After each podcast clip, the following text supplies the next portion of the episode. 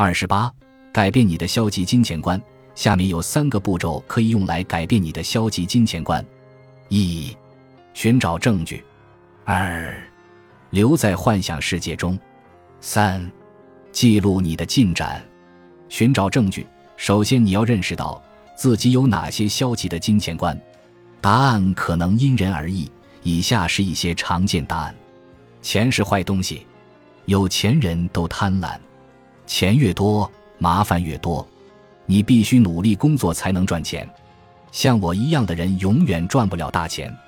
先列出你消极的金钱观，然后再开始解决它们。你现在要做的就是调查。我们以有钱的人都是贪婪的这个想法为例，去寻找反驳这一理论的证据。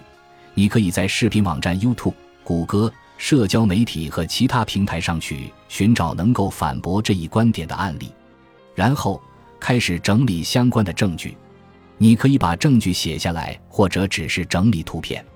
从此以后，只要你听到有钱人是贪婪的，你就看看所有你发现的反例。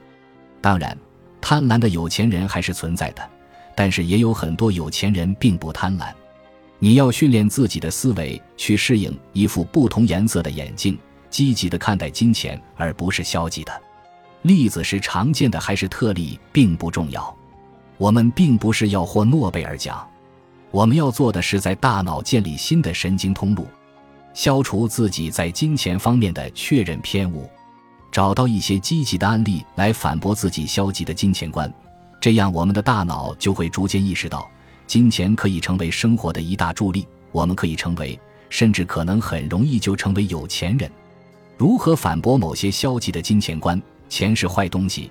尽可能多地找出金钱被用于正途的例子，有钱人都贪婪，找一些有钱人慷慨大方的例子。钱越多，麻烦越多。想想你自己有钱的时候，发现金钱是有用的，而不是问题或压力。记录那些时刻，你必须努力工作才能赚钱。想想你做有趣的工作还赚到钱的时刻，又或者回想一下你轻而易举就挣到钱的时刻。也许是一个礼物，一次偶然的胜利，一份比你想象中容易得多的工作。再次记录那些时刻和你的感受。如果你找不到自己的例子，就问问朋友或其他人，听听他们的故事。像我一样的人永远赚不了大钱。找找和你同样出身却已经致富了的例子。刚开始的时候，你可能会发现自己对这些论证活动有些抵触，这种反应很正常。只要坚持做下去就是了。把这项练习当成一项针对自己大脑的实验。本书的目的是改变你的思维方式和行为方式。你要是说服自己放弃它，或者寻找它不起作用的证据，那么本书的目的就实现不了。